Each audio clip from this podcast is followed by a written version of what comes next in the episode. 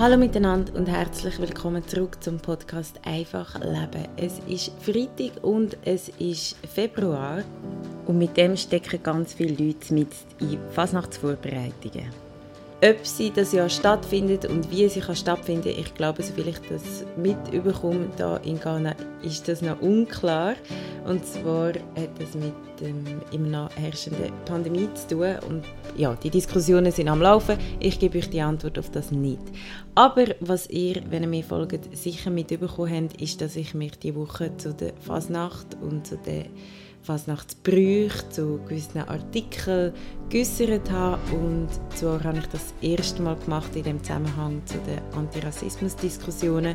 Ähm, ausschlaggebend für mein Äußeren oder meine, ja, meine Meinung dazu ist gesehen, dass GOP das Jahr im Sortiment eine Afro-Perücke hatte und auf dieser Afro-Perücke, also das Gesicht, wo unter der Perücke ist, dort ist Blackfacing vorgenommen worden. Also das Gesicht ist schwarz angemalt worden und das Kostüm ist unkommentiert.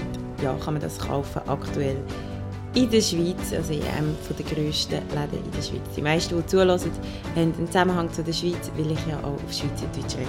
Ich glaube, bei dieser Folge ist es sehr relevant, dass, dass ich das auch auf Schweizerdeutsch mache, weil die grössten Fasnachtsbrüche, die wir in der Schweiz haben, sind in der Stadt Basel und in der Innerschweiz, also um Luzern herum und ähm, haben eine sehr tief verankerte und wichtige Tradition. Also wenn man bei der Stadt Luzern auf die Webseite geht, heisst es, dass die Luzerner Fasnacht zum Höhepunkt vom Jahr gehört für viele Luzerner und Luzernerinnen.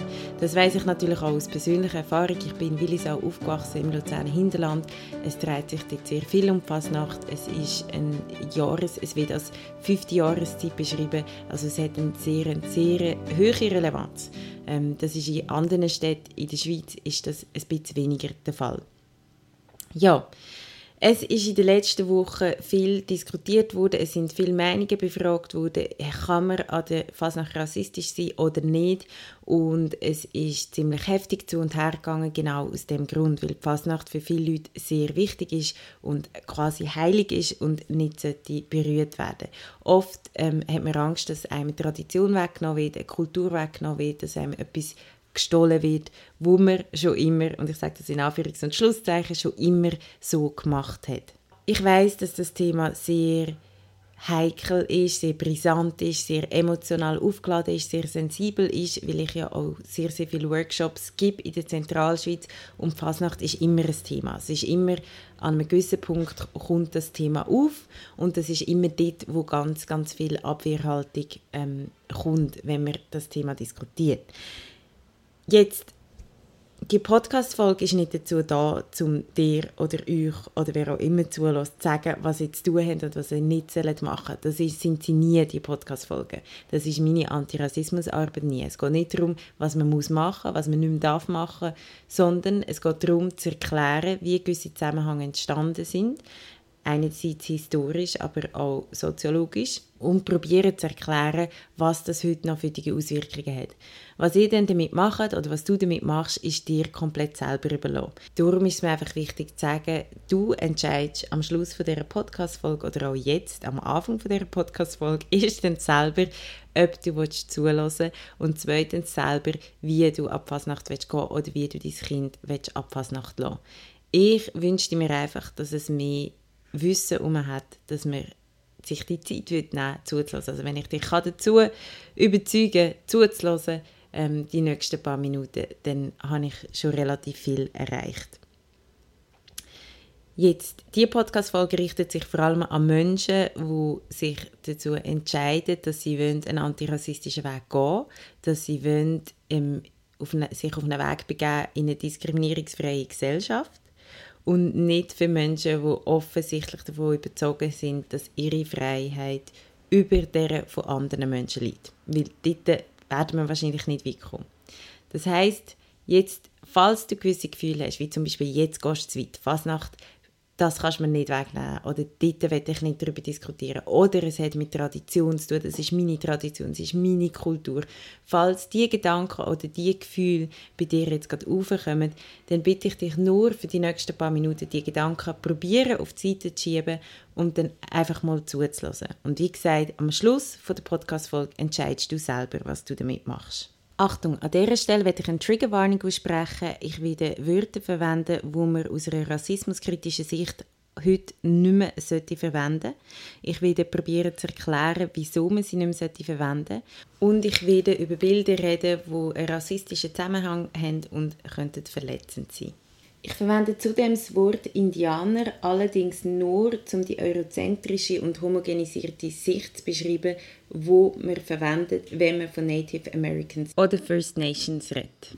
Ich gehe zudem in dieser Podcast-Folge nicht weiter auf den Begriff Blackfacing ein. Ich verlinke aber ähm, einen Text unten dran, wo ihr könnt nachlesen könnt. Und ich werde weitere Videos und Texte verlinken, dass ihr zu den einzelnen Themen, die ich erwähne, in dieser Podcast-Folge euch selber könnt weiter informieren Denn wenn euch die Podcast-Folge gefällt und ihr etwas dazu lernt, dann wäre ich euch sehr, sehr dankbar, wenn ihr sie wieder teilen wenn ihr sie wieder mit Leuten teilen die unsicher sind zum Thema, die Argumente suchen oder die probieren zu verstehen. Gut, fangen wir an. Und zwar werde ich, wie gesagt, gerne mit dem Indianer-Indianerinnen-Kostüm anfangen. Das gehört laut mehreren verschiedenen Umfragen zu den beliebtesten Kostümen während der Fasnacht. Jetzt ist das auch eines von diesen Kostümen, das am allermeisten in der Kritik steht. Wieso? Wenn du jetzt denkst, ich habe das auch angehabt ich habe nie etwas Böses damit gemeint und darum ist es nicht rassistisch, dann bitte ich dich vielleicht noch bei den anderen Podcast-Folgen nachzuschauen. Also die Intention, die man selber hat, wie man etwas meint, hat nicht viel damit zu tun, ob etwas rassistisch ist oder nicht. Natürlich kann man aktiv rassistische Absichten haben und das macht einen, einen Zusammenhang viel, viel schlimmer. Aber der Rassismus kann nur weiterleben, weil ganz viele Leute glauben, dass sie nicht rassistisch handeln und es aber trotzdem machen oder sich sogar legitimiert fühlen, weil sie es nicht böse meinen. Jetzt, wenn es um das Thema Indianer, Indianerin geht. Ich selber bin auch als Kind in einem Indianerinnenkostüm ab Fasnacht. Wieso habe ich das gemacht? In den 90er Jahren bin ich ein absoluter Fan von der Pocahontas. Und ich glaube, so geht es ganz vielen Kindern, die wie ich in den 90er Jahren aufgewachsen sind und Disney-Filme geschaut haben. Was in diesem Zusammenhang wichtig ist, die meisten Kinder wollen sich als etwas verkleiden oder Fasnacht, wo sie als Vorbild anschauen oder wo sie etwas Positives damit in Verbindung setzen. Was oft leider nicht diskutiert wird, ist, was die Rolle genau darstellt. Also Pocahontas ist eines von diesen ganz wichtigen Beispielen. Pocahontas ist ein, der Film, also die Verfilmung und oft auch die erzählte Geschichte, ist eine romantisierte Darstellung von einem Genozid, also eigentlich von einem Völkermord, wo an den Native Americans ähm, angetan wurde ist. Und ich werde kurz auf den Zusammenhang eingehen, einfach zum erklären, wieso das so wichtig ist, dass man versteht, ähm, dass das Kostüm Indianer, Indianerin eigentlich völlig daneben ist.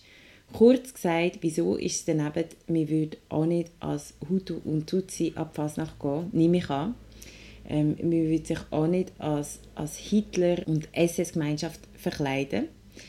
Ähm, also es gibt ganz viele Themen, wo wir historisch aufgearbeitet haben und wo für uns klar sind, dass wir uns als das nicht verkleiden. Hingegen gibt es ganz viele Themen, wo gesellschaftlich und historisch so lange verdeckt worden sind und nicht aufgearbeitet worden sind, dass es für uns legitim ist, sich als das zu verkleiden. Also wenn wir die Geschichte von der Pocahontas wenn wir nachlesen, Pocahontas hat es effektiv gegeben, das ist effektiv ein, ein, ein Native American gewesen, wo effektiv mit einem Engländer verheiratet wurde. Sie ist aber gekidnappt wurde und festgehalten wurde, vorerst gegen ihren Willen, ist viel, viel jünger als der Engländer und ist eigentlich für politische Zwecke verwendet worden. Es gibt unterschiedliche Quellen zu der Geschichte der Pocahontas. Sie sind nicht alle genau identisch oder beschreiben nicht alle genau die gleiche Geschichte. Aber was bei allen identisch ist, ist die Tatsache, dass die Geschichte, wie wir sie von Disney und vielleicht durch andere Kanal kennengelernt haben, ist eine romantisierte Erzählung von einem Genozid, also von einem Völkermord. Nochmal, du darfst ab was nach gehen, wie du willst. Aber Recht und Gerechtigkeit sind nicht das Gleiche. Und was ich erzähle in dieser Podcast-Folge, also die Geschichte von diesen einzelnen Schicksalen, sind nicht deine Schuld, aber du hast Verantwortung und du hast die Entscheidung, was du heute daraus machst. Für mich geht es nicht darum zu sagen, Fasnacht ist etwas Schlechtes oder müsse abgeschafft werden. Es geht darum zu sagen, wie wäre es, wenn wir unsere eigene Kultur, unsere eigenen Traditionen würden richtig können, sich ernsthaft dafür interessieren, sich darüber zu informieren, woher sie kommen und was der Sinn ist und sie dann respektieren. Also kurz zum Zusammenhang von Native Americans oder First Nations. Politisch korrekt redet man aktuell von Native Americans, wenn es um den Bereich in den USA geht und von First Nations, wenn es um ähm, die Ureinwohnenden von Kanada geht. Allerdings sind Begriffe immer im Wandel und es kann gut sein, dass sich Begriff nochmal wandelt. Am allerbesten ist es bei Begriff immer, wenn man die Eigenbezeichnungen verwendet. Und das wäre jetzt in dem Zusammenhang, also wenn man von Anführungsschlusszeichen Indianer, Indianerinnen redet, gibt es ganz, ganz verschiedene Gruppen und ganz, ganz verschiedene Namen. Grundsätzlich kann man aktuell, aber wenn man es als eine Gruppe bezeichnen will, politisch korrekt eben von diesen zwei Begriffen ausgehen. Die meisten von uns haben gelesen, dass Christoph Kolumbus 1492 Amerika entdeckt hat. Erstens ist das natürlich eine total eurozentrische Sicht, weil wenn man von einer Entdeckung redet, geht man davon aus, dass es das vorher noch nicht gegeben hat, was natürlich nicht stimmt. Also, der Kolumbus angekommen ist, haben Menschen natürlich dort schon gelebt, ergo hat das schon vorher existiert. Zudem gibt es mehrere Quellen, die auch zeigen, dass bereits die Wikinger vor dem Kolumbus dort waren. Bei diesen sogenannten Entdeckungen hat es bis zu 700 unterschiedliche Menschengruppen, Tribes oder zum Teil verwendet man auch den Begriff Stämme gegeben. Also es hat nie nur eine Indianergruppe gegeben, so wie wir das heute darstellen beim Karneval. Also es sind verschiedene Stämme mit unterschiedlichen Kulturen, unterschiedlichen Sprachen, unterschiedlichen Traditionen und unterschiedlichen Brüchen.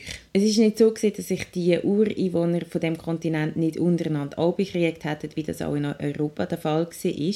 Aber das Ziel von diesen Kriegen ist nie gewesen, eine komplette Gruppe auszurotten.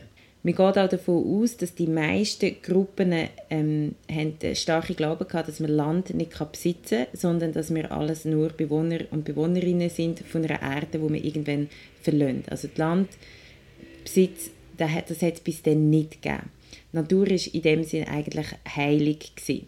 Es ist aber so, dass nicht alle von diesen Gruppen gleich können erforscht werden oder dass die Forschungen immer noch dran sind, um mehr über die Kulturen und die Traditionen zu erfahren. Und das ist natürlich durch die Ausrottung von ganz vielen von diesen Menschen ist es relativ schwierig geworden, überhaupt zu wissen, was denn vorher dort war und wie das genau funktioniert hat. Man weiß aber ganz viele Sachen, zum Beispiel, dass nicht heterosexuelle Menschen sind oft nicht diskriminiert wurden. Es hat Gruppen gegeben, ähm, wo Mehrgeschlechtlichkeit akzeptiert wurde. Also das heißt, es hat nicht nur Frauen und Männer gegeben. Dann hat die Forschung ergeben, dass es zwar Rollenverteilungen hatten zwischen weiblichem und männlichem Geschlecht, aber sie weitgehend gleichberechtigt behandelt worden sind. Auch das immer wieder abhängig von der jeweiligen Gruppe. Ähm, aber was allgemein klar ist, ist, dass Europäer innen von dieser Zeit ihre Minderheiten deutlich mehr ausgrenzt haben als Native Americans. Also die Leute, die ursprünglich im heutigen Amerika gelebt haben. Und der Gedanke, dass man die Erde kann besitzen kann, hat auch einen Ursprung bei der Bibel. Also die Bibel, in der Bibel steht, macht euch die Erde untertan. Und das ist eigentlich auch die Legitimation, dass man sich etwas kann ergattern und dann besitzen der Begriff Indianer und Indianerin ist also eine Fremdbezeichnung. Das heißt, es ist eine Bezeichnung, wo die Leute, wo wir mit dem beschreiben, sich nie selber ausgesucht haben. Es ist eine ignorante Bezeichnung, weil der Kolumbus hat gemeint, er sei auf Indien gekommen und hat die Leute darum Indianer genannt. Was wir längst wissen, dass es natürlich nicht der Fall war. Es war nicht Indien. Und es ist eine Bezeichnung für eine Homogenisierung von einer Gruppe. Das heißt, wir haben, wie ich schon gesagt habe, all die Menschen, die total unterschiedlich sind und andere unterschiedliche Kulturen und Sprachen und Brüche haben, hat man in eine Gruppe hineingedrückt, hat ihnen gesagt, ihr seid jetzt Indianer und man hat Massenmord verrichtet, man hat ihnen Zwangsarbeit aufgehalst und es hat Todesmärsche gegeben. Die Bevölkerungsgruppen sind zum Teil schlafend angegriffen worden und die überlebende Gruppe und von dem ich verlinke euch ein ich verlinke euch mehrere Dokumentarfilme und Texte. Die überlebende Bevölkerungsgruppe sind in Reservat genommen worden und Dort in diesem Reservat sind Kinder von ihren Eltern getrennt worden und man hat ihnen verboten, ihre Muttersprache zu brauchen und man hat sie in dem Sinn weiss gewaschen. Es gibt Bilder, wo man sieht, wie die Menschen, wo man sie geholt hat, vorher ausgesehen haben und wie sie nachher ausgesehen haben. Also sie sind wirklich dem weißen Ideal so gut wie möglich angepasst worden. In Kanada ist die letzte Residential School im Jahr 1996 geschlossen worden. Also sehr, sehr spät. Und auch noch in den 60er und 70er Jahren sind zahlreiche Kinder in diesen Schulen gestorben. Es gibt ganz viele neueste Entdeckungen, die erst in den letzten paar Jahren gemacht wurden, sind von Massengräben von Kindern, die in diesen Schulen umgekommen sind, aufgrund von ganz verschiedenen Sachen. Ähm, es ist immer noch so, dass viele Akten zurückgehalten werden von diesen Schulen, von den Kirchen und man nicht genau kann die Geschichte neu aufarbeiten Also die unterschiedlichen Bevölkerungsgruppen haben miteinander vielleicht so viel zu tun wie Schweizerinnen mit Finnen oder Holländerinnen oder Spanierinnen, was auch immer. Also die sind total unterschiedlich. Nach dem Jahr 1650 hat es im Osten von heutigen Amerika mehr europäische SiedlerInnen als Native Americans. Europäer haben zu dieser Zeit zudem Krankheiten mitgebracht, also zum Beispiel Masern, Mumpf, Spitzenblätter, Diphtherie und Cholera. Jenste verschiedene Krankheiten, die es vorher in diesen Gebieten nicht gegeben hat. Und durch die Krankheiten sind innerhalb von 200 Jahren bis zu 90 Prozent der ursprünglichen Bevölkerung gestorben. Das heißt 90 Prozent der Bevölkerung, die vor der Ankunft der Europäer dort gelebt hat, sind gestorben aufgrund von der Ankunft der Europäer. Man hat die Krankheiten auch systematisch genutzt als sogenannte biologische Waffen. Das heißt, man hat zum Beispiel den Native Americans Decken abgegeben, die mit Pocken versucht sind. Also dass sie in einem natürlichen Tod eigentlich sterben, aber hat das ganz bewusst gemacht. Eine andere Methode, die sehr breit angewendet wurde, ist, und auch zu dem gibt es jenste Dokumente, es, gibt, es ist wirklich haarsträubend, wenn man sich das anschaut. Man hat dafür gesorgt, dass ihre Lebensgrundlage vernichtet wird. Ganz bekannt ist dort die massenhafte Abschlachtung der Präriebüffel. Also auch das kann man anschauen. Also die Europäer haben so viele Büffel abgeschlachtet, bis keine mehr herum sind und Native Americans, so wie sie bis jetzt gelebt haben, nicht mehr können weiterleben Jetzt, wie kommt es dazu, dass Indianer in Kostüm bei uns so beliebt ist? Ähm, das hat auch mit der Tradition zu tun, wie wir sie dargestellt haben. Einerseits auch in Westernfilmen, aber natürlich eben auch in Kinderfilmen, in Kinderbüchern. Und wenn man die Westernfilme ein bisschen genauer anschaut, dann sieht man, dass in den 40er Jahren, wo sehr, sehr viele Westernfilme entstanden sind, der Native American, damals eben als Indianer dargestellt, immer sehr kriminalisiert dargestellt wurde. Also das sind die gefühlslose Wilde gewesen, wo, wo die weißen Cowboys, wo immer sehr heldenhaft und schön dargestellt werden und nobel dargestellt werden, ähm, quasi auf brutale Art und Weise tötet. Also der Indianer, Indianerin, so wie er aus der europäischen Sicht beschrieben wird, ist immer als der wilde, ungezähmte, aggressive Mensch dargestellt worden. Die Westernfilme erzählen praktisch nie vom Völkermord, von den Massaker, von den Vergewaltigungen von der Ausrottung von 90 Prozent einer Bevölkerung, sondern immer von der weißen Heldentat. In unseren Kostümen, wenn man jetzt das genau anschaut, wenn man schaut, was man einkaufen kann, kann man sogar sehr oft ein Bärli kaufen zwischen einem Cowboy und einer Indianerfrau. Diese Verbindung ist nur höchst selten möglich gewesen und ist oft auf gewaltsame Weise ähm, zustande gekommen. Das heisst, Cowboys haben massenhaft Native Americans Frauen vergewaltigt. Das heisst, wenn ich heute so mit meinem Partner ab Fasnacht gehe, ignoriere ich die Geschichte und bin wegen dem kein schlechter Mensch, weil das Problem ist, wir haben sie in der Schule nicht gelernt. Wir lernen relativ wenig über all diese Geschichten. Wir lernen nur, wenn Kolumbus Amerika entdeckt hat, aber nicht, was genau nachher passiert ist. Es gibt zwar, selbst bei uns in der Tradition, gibt es sogar Songs, die darauf hinweisen, viele Leute kennen in der Schweiz das Lied vom Göllen, es gibt keine Indianer mehr. Aber dass die Zusammenhänge so komplex sind und was Rassismus mit dem zu tun hat, dass es keine Indianer mehr gibt, das wissen die wenigsten. In den 50er Jahren hat sich dann in den Western hat sich das Bild ein bisschen verändert und der Indianer, der Indianerhäuptling, ähm, auch das ein rassistisch konnotierter Begriff, ist plötzlich ehrenhaft geworden und erstrebenswert. Und trotzdem hat man zu dieser Zeit eigentlich schon ganz, ganz viel zerstört, wo man gar nicht mehr nachvollziehen konnte, was ist denn eigentlich die Kultur gewesen?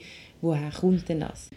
So, das nur ein kleiner historischer Exkurs. Ich bin keine Spezialistin auf dem Gebiet, wenn es um Native Americans geht oder First Nation. Ich, ich informiere mich immer mal wieder und probiere darüber nachzulesen und ich probiere aber vor allem ähm, denen zuzulassen, die Vorfahren und Vorfahrinnen haben in diesen Gebieten und die sagen, dass sie kein Kostüm sind und dass es jedes Mal schmerzhaft ist, wenn vor allem, also gerade wenn es um die USA geht, vor allem ähm, Indianerkostüme im Halloween-Zusammenhang verwendet werden. Das Gleiche ist aber natürlich, wenn wir in der Schweiz, in der Zentralschweiz darauf bestehen, Indianerkostüme weiterhin so zu verwenden, wie wir sie sehen, aber uns nicht die Mühe machen, uns die Geschichte tatsächlich mal anzuhören und zu schauen, was da genau passiert ist. Weil ich glaube, wie gesagt, ich habe schon am Anfang gesagt, die meisten Kinder und wahrscheinlich auch die meisten Erwachsenen, die als Indianer oder Indianer sich verkleiden möchten, das wahrscheinlich, weil sie das etwas Schönes finden oder sich das als etwas Ehrenhaftes vorstellen, Menschen, die so fest mit der Natur verbunden sind. Und, und darum finde ich, das Interesse oder die Verehrung, die man diesen Menschen gegenüber hat, oder der Grund, wieso man sich wie sie verkleiden sollte doch eigentlich Grund genug sein, sich über die Geschichte zu informieren.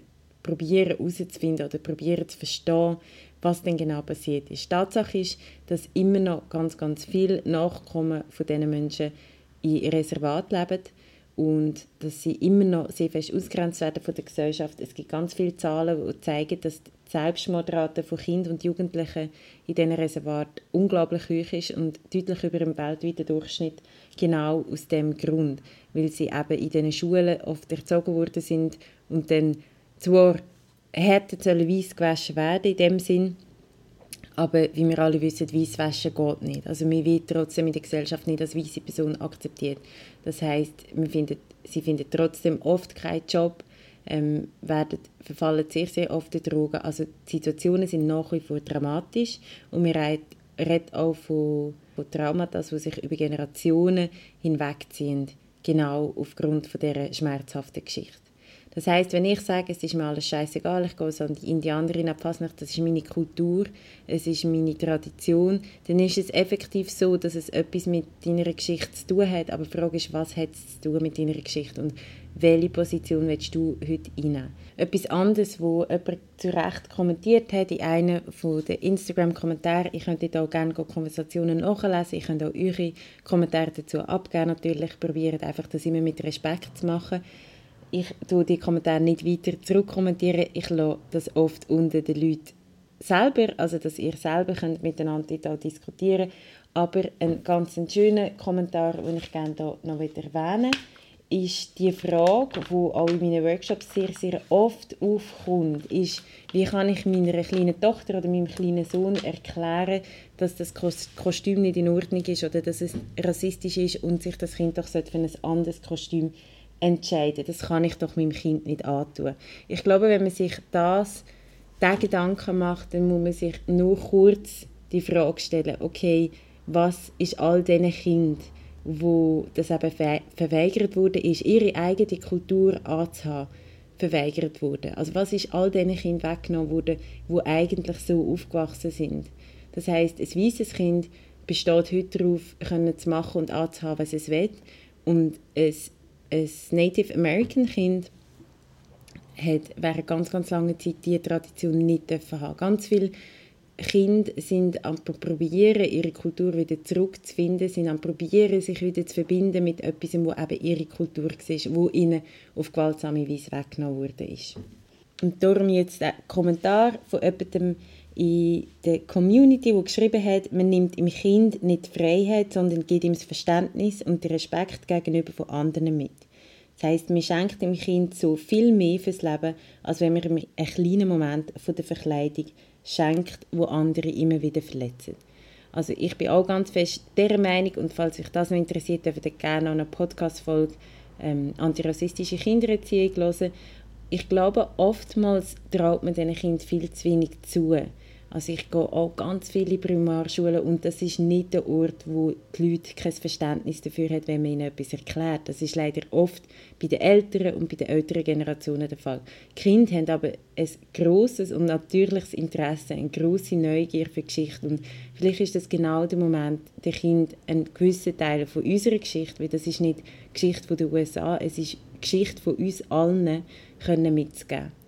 Also nutze doch den Moment, wenn du die Diskussion mit dem Kind hast, um genau über das eben dich selber zu informieren und dann selber mit dem Kind auch darüber zu reden. Ein anderer wichtiger Punkt ist, dass Betroffene können nach der Fasnacht ihr Kostüm nicht ausziehen.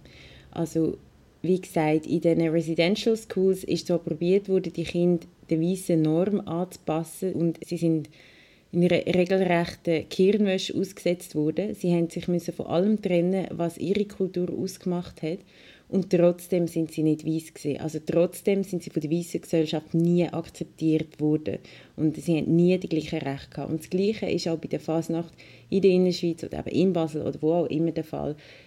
Leute, die betroffen sind, also auch Leute, die jetzt eben zum Beispiel mit einem Afro rumlaufen, die haben nach wie vor nicht das Recht, Afro in einer Fernsehsendung zum Beispiel zu tragen, offen zu tragen. Oder sie haben nach wie vor Schwierigkeiten, wenn sie sich so um einen Job bewerben. Das heißt, weiße Menschen haben quasi bestehend auf das Recht, an der Fasnacht können machen und zu tun, was sie wollen. Und sie können aber die Perücke, die Verkleidung am Abend wieder abziehen und wieder zurück in ihre Normalität in vielleicht in eine Art privilegierte Welt zurückzugehen. Hingegen Leute, die tatsächlich so leben, wie man sich eben zum Teil oder fast nach verkleidet, erleben ganz, ganz viel Diskriminierung aufgrund von diesen Merkmalen. Ich werde an dieser Stelle schnell auf ein paar Argumente eingehen. Und zwar haben ganz viele Leute sind befragt worden zu dem Thema. Die meisten sind weiße Menschen gewesen, die nicht von Rassismus betroffen sind, die sich dazu geäußert haben wo ihre Kultur haben probiert zu verteidigen. Achtung, die Beispiele, die ich hier bringe, sind kein Angriff auf direkte Personen, sondern zeigen lediglich, was in der Gesellschaft sehr, sehr oft als Meinung vertreten wird und es ist auch nicht grundsätzlich eine persönliche Schuld, würde ich in dem Sinn sagen, sondern eben zeigt etwas, was in der Gesellschaft vorhanden ist. Das sind oft einfach Leute, die Sachen aussprechen, die aber ganz viele andere Menschen auch denken. Ein Kommentar, den ich doch sehr erschreckend gefunden habe, und darum werde ich da jetzt hier gleich auch nochmal teilen, ist von der Politikerin, Mitte-Politikerin Andrea Gmür auf ihrem Twitter-Account, hat sie sich mehrmals darüber geäußert und sie hat geschrieben, ich zitiere, wenn Kulturwissenschaftlerinnen keine Ahnung mehr haben von der eigenen Kultur, freue ich mich darauf, an der Fasnacht als Chinese Präsident Macron als völlige Mexikanerin einzuheizen. Politisch total korrekt. Das überlasse ich euch selber, ähm, euch da dazu Gedanken zu machen. Das andere, was sie gesagt hat, ist auf die Frage, sind die Fasnachtskostüme sexistisch oder rassistisch? Und sie sagt, nein, sind sie nicht, entsprechen unserer närrischen Fasnachtszeit und sind politisch absolut korrekt werde mich als Zigeunerin, Cowgirl oder als Indianer verkleiden und einfach Spaß haben. Das hat sie twittert und ist mit dem Gedankengut natürlich nicht die einzige. Was da aber sehr interessant ist und auch gefährlich ist, dass solche Gedanken beziehen sich nicht nur auf die Fasnacht. Also wenn jemand sagt, ich verkleide mich als Zigeunerin und das Wort, wo rassistisch konnotiert ist, das braucht man in dem Sinn so nicht mehr offen so schreibt und völlig nicht beachtet, also völlig hinwegschaut über irgendwelche Verletzungsmöglichkeiten, der, der spricht das oder die Person spricht das oder denkt das alles sonst. Jetzt bei der Andrea Gmür ist es so, dass wir nur ein bisschen muss nachschauen muss, wo denn sonst auch der Einfluss ist. Wenn man auf ihre Webseite geht, sieht man, dass sie mehrere öffentliche Engagements hat. Unter anderem ist sie Mitglied vom Universitätsrat in Luzern. Sie ist Mitglied vom Vorstand von der Industrie- und Handelskammer Zentralschweiz. Sie ist beim Luzerner Theater im Beirat und sie ist, und das ist aus persönlichen Gründen gerade sehr interessant, sie ist im Stiftungsrat vom Lucerne Festival und ist auch Mitglied vom Stiftungsrat der Freunde vom Lucerne Festival. Und das Lucerne Festival hat mich in der gleichen Woche angefragt, ob ich ihnen könnte zur Seite stehen, weil sie das Jahr im Sommerfestival das Thema Diversität hat. Ein kleiner Blick auf die Webseite zeigt auch, dass Diversität definitiv etwas ist, was das Lucerne Festival braucht und ich begrüße das Engagement sehr, sehr fest, dass sie sich mit dem auseinandersetzen. Aber es ist natürlich sicher fragwürdig, wenn Menschen wie Andrea Gmür, die gleichzeitig an der Fasnacht darauf bestehen, rassistische Begriffe und rassistische Handlungen zu vollziehen, gleichzeitig auch dann eben in dem Stiftungsrat Mitglied sind. Also da nur ein kleiner Input. Ganz viele Organisationen wollen Richtung Diversität gehen und ich glaube, genau dort fängt es an, nämlich, dass man genau versucht, sich dann die Frage zu stellen, okay, wer entscheidet denn bei uns mit, wer hat denn bei uns sagen und was für Gedankengut wird dann dort auch unterstützt. Das einfach so ein paar Zusammenhänge. Dann ein anderer wichtiger Aspekt ist, dass äh, mehrere Medien sind natürlich angefragt wurden oder haben das Thema aufgenommen. Dort sind sehr oft nicht Wissenschaftlerinnen auch befragt worden oder nicht betroffene Menschen. Achtung, es heißt nicht, dass nicht betroffene Menschen nicht mitreden können, aber es ist unglaublich wichtig, dass betroffene Menschen auch mitreden können. Jetzt in der Schweiz gibt's, haben wir nicht so viele ähm, American Natives, die könnten mitreden Einerseits, weil es einfach auch gar nicht mehr so viel gibt und andererseits, weil es nicht sehr viel wahrscheinlich in der Schweiz gibt. Ich kenne keine Zahlen darüber. Es wäre natürlich wichtig, dass wir dass man sie befragt, was sie dazu sehen und da gibt es ganz viele Bewegungen. Also «We are not a costume», es gibt ganz, ganz viele Hashtags, es gibt ganz viele Leute, die sich jeden Tag dafür einsetzen, dass ihre Tradition und Kultur respektiert wird. Und ich glaube, es ist die Aufgabe von uns allen, diesen Menschen zuzulassen. Wie gesagt, ich bin auch so aufgewachsen, dass Indianer in einem Kostüm für mich etwas Normales und Schönes war, aber es hat nicht manchen Text gebraucht, ähm, bis ich realisiert habe, es ist nicht meine Entscheidung, ob das verletzend ist oder nicht. Weil logisch hat es mich nicht verletzt. Ja, dann eben der andere Kommentar ist äh, vom Chefredakteur von der Luzerner Zeitung, wo gesagt hat, ich tue auch hier kurz zitieren, ähm, natürlich bedienen die Fasnachtskostüme Klischees und das ist Teil, und zum Teil auf eine billige Art und Weise aber wir sollten das entspannt sehen. Also der Satz, wir sollten das entspannt sehen, ist schon relativ kritisch, weil wer sieht, wer sieht das entspannt und wie kann man die Geschichte, die ich jetzt gerade erklärt habe, wie kann man das entspannt sehen? Also was, was für eine Möglichkeit oder was für ein wo bedient man sich in sich selber drinnen, um so eine Geschichte können entspannt zu sehen, so einen Zusammenhang können entspannt zu sehen. Fasnacht ist Rollenspiel und Satire und das, das war schon immer so. Also logisch, es ist Rollenspiel und Satire, war schon immer so, ist leider nie ein Argument dafür, ob etwas auch gerechtfertigt ist. Nach wie vor unserer Zeit, wenn wir uns auf das beziehen hat man ganz viele Veränderungen nie können erleben ähm, Unter anderem eben zum Beispiel das Frauenstimmrecht, wo ich immer wieder mich darauf beziehe, weil ich hoffe wirklich ganz fest, dass alle damit einverstanden sind, dass das Frauenstimmrecht doch eine gute Veränderung ist und auch die ist in der Schweiz sehr, sehr spät gekommen, im weltweiten Vergleich. Ähm, also solche Beispiele sollten uns wie einfach die Möglichkeit geben, über Sachen nachzudenken, die für uns heute absolut selbstverständlich scheinen und die eben schon immer so sind. Weiter sagt er, Fasnacht ist in der historischen Herleitung die Zeit für Kritik an Autoritäten und Obrigkeiten. Da bin ich einverstanden, das ist genau der Punkt. Die zur Diskussion stehenden Kostüme repräsentieren keine Autoritäten und Obrigkeiten, das sind Leute, die unterdrückt werden. Und sie ist für einen bedeutenden Teil der Bevölkerung auch ein Ventil für den Ausbruch aus dem Alltag. Ja, genau, aus dem Alltag, aber muss das wirklich auf Kosten von denen sein, die in genau dem gleichen Alltag schon jenste Diskriminierungen ausgesetzt sind. Und wer nicht will, muss ja auch nicht. Also das heißt quasi, wenn du dich bedüpft fühlst oder angegriffen fühlst an der Fasnacht, dann musst du ja nicht dabei sein. Die wenigen Fasnachtstage tauchen nicht als Feld für die zweifellos wichtigen Gesellschaftsdebatten um Geschlechtergerechtigkeit, Diversität und Integration. Also ich persönlich bin der Meinung, es gibt kein Feld, wo man diese Themen sollte aussen vorlassen Das wäre aus meiner Sicht falsch. Also man kann nicht sagen, okay, ich probiere gerecht zu sein, aber nicht in jedem Bereich von meinem Leben, nur dort, wo es mir passt. Und er sagt weiter, eine politisch korrekte Fasnacht kann und darf es nicht geben. Mit dem Argument, sonst dürfen wir auch keine herrlich schrägen Trump, Merkel, Putin, Berse oder Papstklone mehr sehen. Ganz wichtig, all die erwähnt, also Trump, Merkel, Putin, Berse und Papst. Und der Papst, das sind alles Personen in Machtpositionen, das sind Personen, die ganz viel zu sagen haben, sehr einen grossen Einfluss haben, nicht vergleichbar mit Menschengruppen, die seit Jahrhunderten diskriminiert werden. Weiter und schon gar keine Bauern, Nonnen, Jägerinnen, Metzger, Feuerwehrmänner und Polizistinnen. Auch das hat absolut nichts mit Diskriminierungs ähm, Thematiken zu tun, weil all die erwähnten sind Berufe und keine Menschengruppen, die, wie gesagt, seit Jahrhunderten diskriminiert werden. Er sagt, sonst dürften wir nur noch rüdig langweilige Plüschtiere sein. Also das ist eine totale Vereinfachung von komplexen Systemen.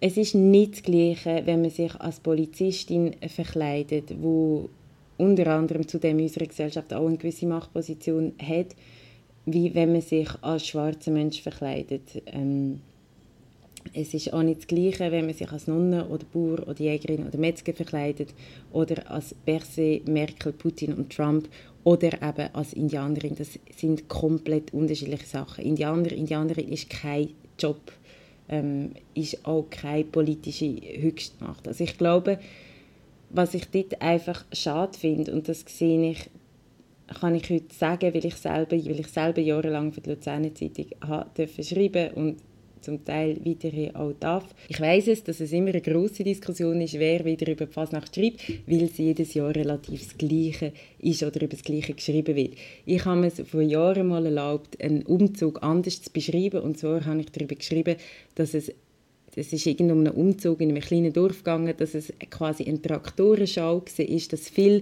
gesagt haben, es sei auch der Ort, wo wir zeigen, was man für eine neue Traktur hat und wir erkennen immer auch ein, gewisses, ein bisschen, welche Traktoren das in sind oder welche Farben das in diesem Jahr wichtig sind und warum. Das hat dann zu großer Kritik geführt, weil wir darüber schreiben ähm, wie der Umzug so schön gestaltet wurde. Also ich glaube einfach, wir dürfen uns auch erlauben, und das finde ich hat mit Respekt unserer Kultur gegenüber und im Journalismus gegenüber zu tun, wir dürfen uns auch erlauben, Fragen zu stellen und soziale Zusammenhänge genauer der Fasnacht zu erkennen. Weil, wie in dem Kommentar richtig geschrieben wird, es ist in der historischen Herleitung Zeit für Kritik an Autorität und Obrigkeiten. Und ich glaube, das ist genau die fasnächtliche Freiheit, die man eigentlich hat. Man hat endlich mal die Möglichkeit, Sachen, Obrigkeiten oder Autoritäten oder vorherrschende System zu kritisieren. Wieso also bedient man sich denn genau in diesen Tagen auch noch diesen rassistischen Stereotypisierungen? Wieso sind es genau die Tage, wo man nochmal darauf bestehen muss, wenn man doch eigentlich nicht rassistisch unterwegs sein Es gibt natürlich ganz viele andere ähm, Beispiele und die sehen ihr auch in meinem letzten Instagram-Post, wo eindeutig Rassismus dahinter steckt. Also das eine ist in Basel 2019 ähm, ist quasi ein Gruppe hat sich als Kolonialschau dargestellt. Also es hat Kolonialherren gegeben, Weiße und Schwarze sind dann im Keg quasi tanzend mitgelaufen. Auch das ist, ist der Art ignorant in einer Stadt, wo man bis im Jahr 1935 im Zoo nicht nur Tiere anschauen konnte, sondern auch Menschen aus Afrika. Der Zirkus Knie hat sogenannte Völkerschauen sogar bis im Jahr 1964 weitergezogen. Dann ein weiteres Beispiel ist sicher 2019 die Gruppe, die sich als Ku Klux Klan verkleidet hat und zu den Straßen mit brennenden Fackeln gezogen ist. Und dort war relativ lange Diskussion, gewesen, ob es überhaupt mit Rassismus zu tun hat. Soviel ich weiß, ist bis aktuell haben sie zwar müssen gewisse Buß zahlen, aber ob es wirklich Rassismus war, da bin ich mir nicht mal sicher, ob es, ähm, ob es diesbezüglich rechtliche Folgen gehabt hat. Also so viel zu der Freiheit. Viele von euch finden jetzt wahrscheinlich auch gut, das ist wirklich übertrieben. Das sehe ich auch nicht ein. Ähm, aber trotzdem lohnt es sich immer auch, eben wie ich schon am Anfang gesagt habe, Rassismus kann nur bestehen, weil ganz viele Menschen ganz viele persönliche Handlungen nicht als rassistisch betrachten und nicht bereit sind, also als Rassismus zu betrachten. Dann ein anderer ganz spannender Aspekt, aber auf den gehe ich nicht weiter ein. Es ist tatsächlich auch so, dass äh, die Innerschweizer Fasnacht und auch die Basler Fasnacht haben gewisse Ursprünge tatsächlich auch aus einer kolonialen Geschichte heraus. Also während der Missionarsgesellschaften, die vor allem in afrikanischen Ländern unterwegs waren, ist Fasnacht oft dazu genutzt worden, zum Geld zu sammeln für die Zwecke der Missionarsgesellschaften, zum Beispiel eben in Ghana oder anderen Ländern. Ähm, von dieser Zeit aus kommt auch das sogenannte, ähm, ich sage es jetzt, Negerli-Kässli, das ist so ein Kässeli, wo man Geld gesammelt hat, ähm, ja, für eigentlich die Bekehrung von schwarzen Menschen in afrikanischen Ländern zum Christentum und für die anderen missionare Aktivitäten. All die Zusammenhänge sind sehr komplex. Wenn ihr jetzt zum Beispiel wollt, ähm, wissen, was hat denn die Schweiz genau mit Afrika zu tun hat. Ähm, da gibt es auch ganz, ganz, ganz viele Sachen, wo man darüber lernen kann. Unter anderem die vorletzte Folge von dem Podcast, wo es darum geht, über das Kakaogeschäft, wo die Schweiz eine sehr große Rolle spielt, wo die Missionarsgesellschaften übrigens auch eine große Rolle spielen. Also, wir sehen, all das hat eben ein bisschen mehr mit unserer Innerschweizer oder mit unserer Schweizer Kultur zu tun, als uns oft bewusst ist. Und der Ruf nach, hey, können wir nicht mal mehr unsere Kultur und unsere Traditionen ausleben? Doch, können wir, aber wie wäre es, wenn wir uns ernsthaft wieder für die Traditionen und Kulturen interessieren und probieren zu verstehen, woher sie kommen und was sie genau aussagen.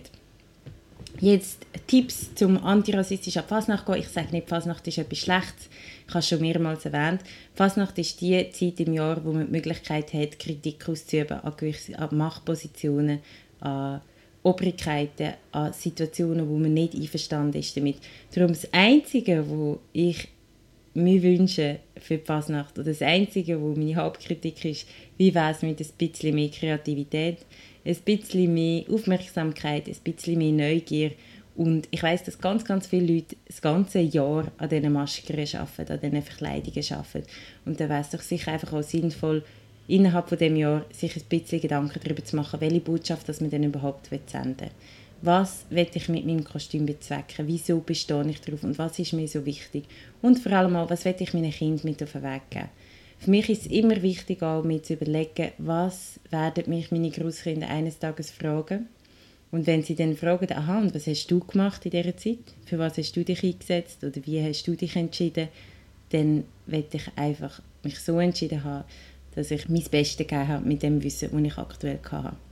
Etwas allerletztes. Für ganz viele Menschen, die von Rassismus betroffen sind, ist die Fasnacht zudem kein sicherer Ort. Also die komplette Freiheit, die man sich an der Fasnacht gönnen die gilt nicht für alle. Und das ist eigentlich das schmerzhaft. Also dass gewisse Leute die Freiheit haben, sich zu verkleiden, als was auch immer sie wollen, aber betroffene Leute zum Teil nicht mal frei genug sind, um an dieser Tradition teilzunehmen. So, das ist alles nur ein Input zu all diesen Geschichten, all diesen Themen, die ich jetzt knapp in 40 Minuten angesprochen habe, gibt es ganz, ganz viel mehr zu lesen und zu lernen. Das ist nur ein kleiner Input von meiner Seite gewesen. Darum, wenn ihr euch für das Thema interessiert oder für spezifische Themen, die ich jetzt angesprochen habe, dann Schaut doch bei den Links noch vorbei, ähm, stellt Fragen, probiert euch zu informieren. Google ist super im Informationen finden. Und ja, überlegt, ihr, überlegt doch euch, wie ihr wollt ab Fasnacht gehen und was für euch eure Kultur eigentlich bedeutet. Etwas zum Schluss. Viele reden jetzt von Cancel Culture, also dass man davon ausgeht, dass man gewisse Teile von unserer Kultur auslöscht ähm, für politische Zwecke. Und da möchte ich immer einfach auch sagen, Cancel Culture ist das, wieder ich sagen, obwohl ich nie Fan bin von immer schon, aber Cancel Culture ist immer schon Teil von unserer Kultur gewesen. Wir haben immer schon nur eine Version von unserer Geschichte erzählt. Wir wissen immer schon nur eine Seite oder gewisse Aspekte. Das heißt, die Frage ist einfach, für welche Kultur entscheidest du dich, für welche Traditionen entscheidest du dich und was von diesen Traditionen willst du behalten und was darf man vielleicht auch verändern oder was willst du vor allem deinen Kindern und deinen Kindeskind weitergeben. Also was, an was hängst du denn so fest? Was ist für dich wichtig? Und ich glaube, das ist auch das Schöne daran. Wir dürfen jeden Tag selber wieder entscheiden, was wir machen mit den Informationen, die wir haben. Danke vielmals fürs Zuhören. Wenn euch der Podcast gefällt, teilt ihn doch bitte teilen mit Freunden und Bekannten. Und falls ihr Diskussionen mit überkommt, teilt doch Argumente nutzen, informiert euch immer weiter. Und vergesst nicht, es ist nicht eure Schuld, es ist nicht unsere Schuld, es ist aber auch unsere Verantwortung, etwas damit zu machen mit dem Wissen, das wir aktuell haben. Ihr könnt den Podcast auf der Webseite auch abonnieren und unterstützen. Das wäre unter nunyola.ch. n u n y o l a.ch. Dann wünsche ich euch eine gute Woche und eine schöne Fasnacht, wenn ihr ab Fasnacht geht.